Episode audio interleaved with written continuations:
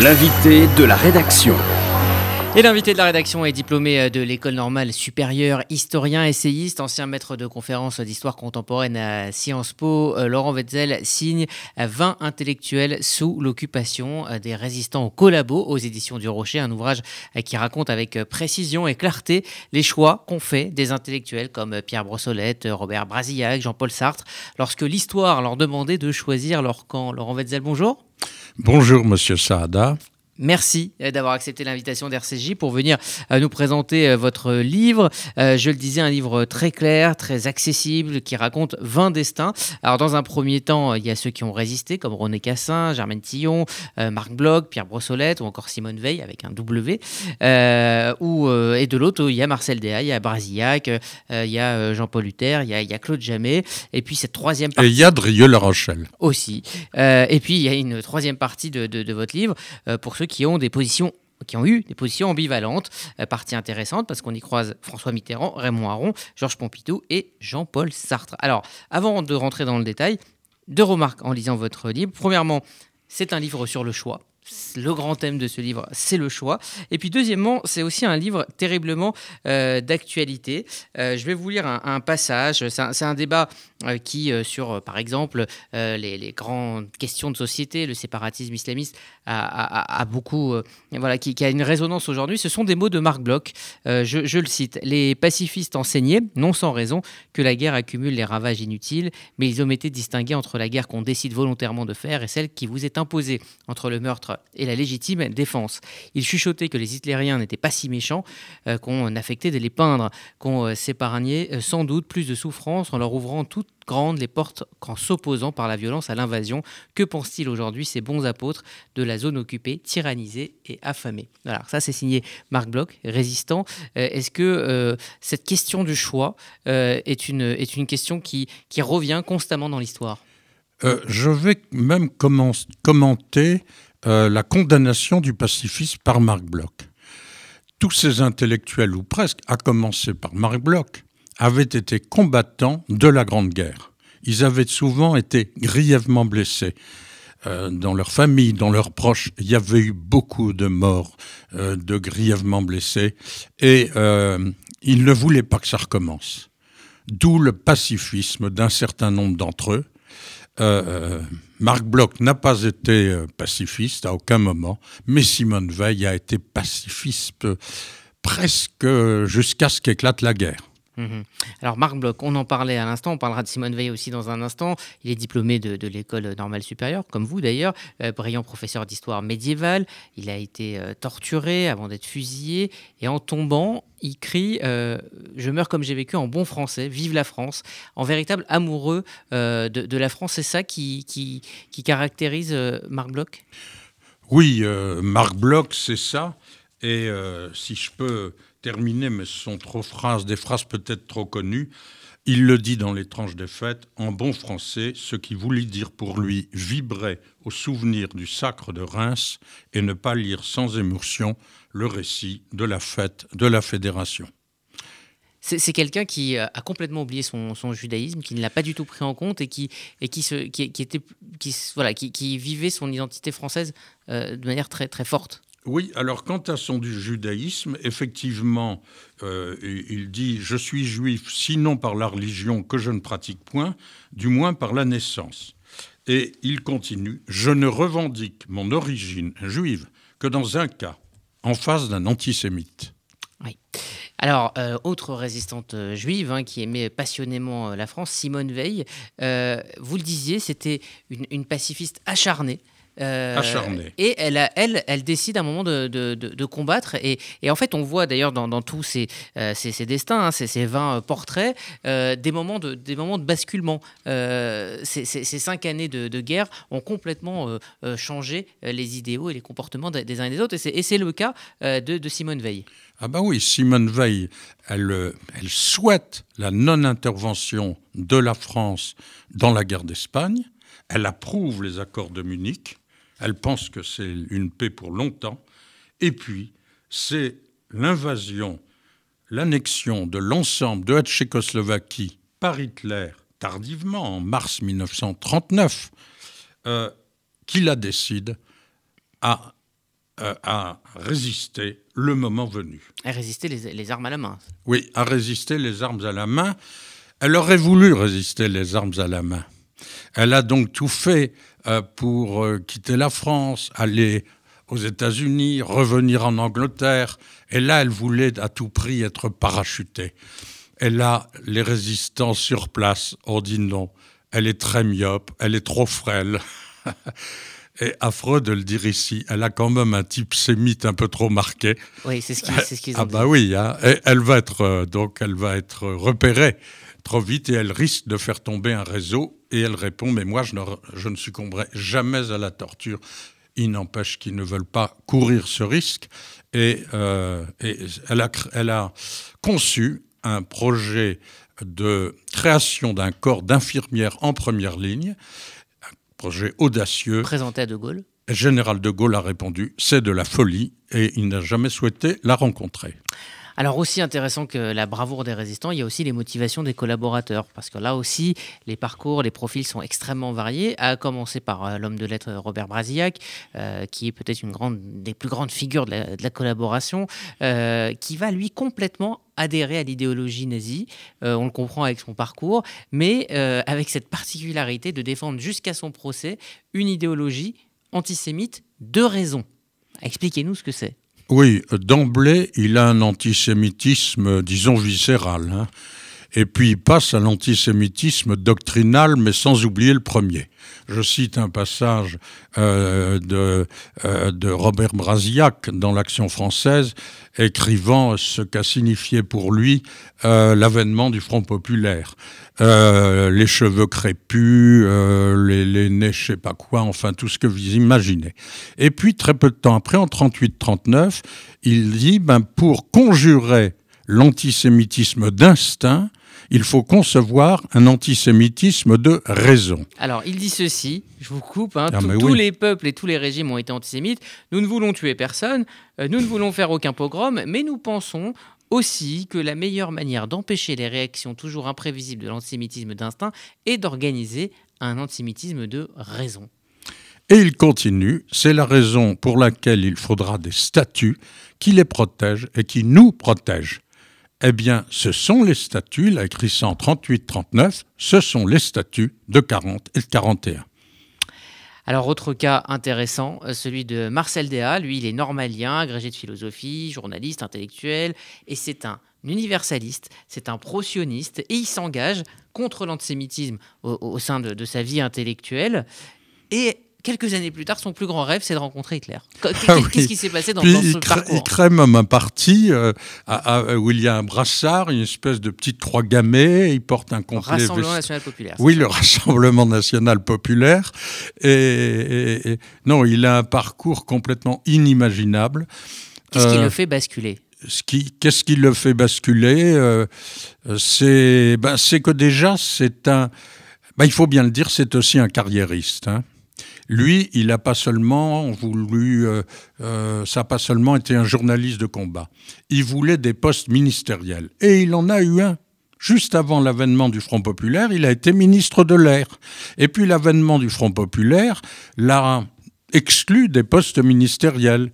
Alors à partir de 1940, il rêve de revenir au gouvernement.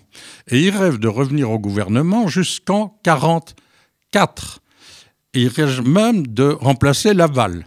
Laval se méfie beaucoup de lui et il n'est nommé ministre qu'au printemps 44 et ensuite il, est embarqué euh, vers Sigmaringen où il continue d'être ministre du Travail. Et puis là, il arrive à s'enfuir au dernier moment et il traverse les Alpes avec son épouse. Ils finissent dans un couvent. Il se convertit au catholicisme. Il se marie avec elle religieusement. Enfin, disons, euh, c'est un trajet tellement compliqué que je m'y perds. Oui, il y a effectivement des, trajets un, peu curieux. Euh, Laurent euh, Wetzel est notre invité pour 20 intellectuels sous l'occupation des résistants au collabo aux éditions euh, du Rocher. Alors, il y a aussi dans le euh, collaborationnisme des, pacifistes euh, qui voyaient, eux, en Hitler, euh, celui qui allait, in fine, après la guerre, mener une Europe pacifiée. C'est le cas de Claude Jamais. alors, Sartre dit de son parcours Ainsi est né un des paradoxes les plus curieux de ce temps, l'alliance des pacifistes les plus ardents avec les soldats d'une société guerrière. Comment cela est-il arrivé? Oui, et je crois que Jean-Paul Sartre continue en parlant de l'instauration d'une péromène, pour aboutir à une espèce de pax péromène, de pax romana, c'est-à-dire qu'ils ne conçoivent de la collaboration que dans le cadre d'une France insérée dans une Europe hitlérienne. Donc il faudrait que euh, la France devienne hitlérienne pour que l'Europe se construise. Mais pas forcément ensuite une Europe qui serait hitlérienne, mais une Europe rassemblée et socialiste. Car euh, jamais, comme beaucoup d'autres, restent socialistes. Ils sont à la fois pacifistes et socialistes. Et pour, euh, pour jamais, qui est socialiste jusqu'au bout, il dit, comme beaucoup, dans national-socialisme, il y a socialisme, et il met un S majuscule. Est-ce que ce, courant de pensée, cette idée que euh, l'Europe d'après-guerre serait une Europe euh, autour de, autour de, l'Allemagne vainqueur euh, était, était répandue à l'époque? Ah oui, elle est répandue, en tout cas chez certains intellectuels, comme un très important, Benoît Méchain. Jacques Benoît Méchain est peut-être oublié aujourd'hui, mais c'était un véritable écrivain, c'était un grand historien qui l'a lancé dans l'écriture, Marcel Proust. Marcel Proust, quelques mois avant de mourir, a rencontré Benoît Méchain et lui a dit Vous serez un grand écrivain. Et le premier livre de Benoît Méchain, c'est un livre sur Marcel Proust. Alors la troisième partie euh, de, ce livre, elle, elle est euh, consacrée à ce que vous appelez les ambivalents, avec euh, quatre cas complètement différents, mais quatre noms extrêmement connus. Raymond Aron, François Mitterrand, Georges Pompidou et Jean-Paul Sartre. Et là, vous allez chercher les éléments euh, qui peuvent nous, nous, nous, nous, donner à comprendre euh, ce qui s'est passé dans leur tête et même ce qui s'est passé dans les actes ou même dans le manque d'actes aussi de certains pendant cette période. Alors, ce sont souvent des, des personnages paradoxaux. Mais ça ne les a pas empêchés d'avoir ensuite des fonctions politiques et intellectuelles importantes. Je pense à Pompidou bah, Il y a deux présidents sur, sur Je pense à Haro et à Sartre. Oui, oui. Bon, alors, euh, pour ce qui est de Raymond Aron, Raymond Aron, il, arrive à Londres dès la fin de juin 1940, il lande dans la France libre. La France libre, c'est l'appel du 18 juin 1940, c'est la condamnation de l'armistice, c'est la condamnation de la Révolution nationale et ils fondent une revue qui s'appelle la revue gaulliste. Mais il écrit dans la revue, dans cette revue, dans cette revue, il veut qu'elle ne soit pas gaulliste, et il écrit dans cette revue La France libre qui n'est pas gaulliste. Il écrit ensuite, je maintenais qu'il fallait signer l'armistice, que tous les tenants de la Révolution nationale n'étaient pas des traîtres et que l'appel du 18 juin ne donnait pas de légitimité au général de Gaulle. D'ailleurs, les tenants de la Révolution nationale n'étaient pas des traîtres, il y a quand même les deux statuts des Juifs qui, à mon sens, atteignent le, statut même de la France, de l'être de la France.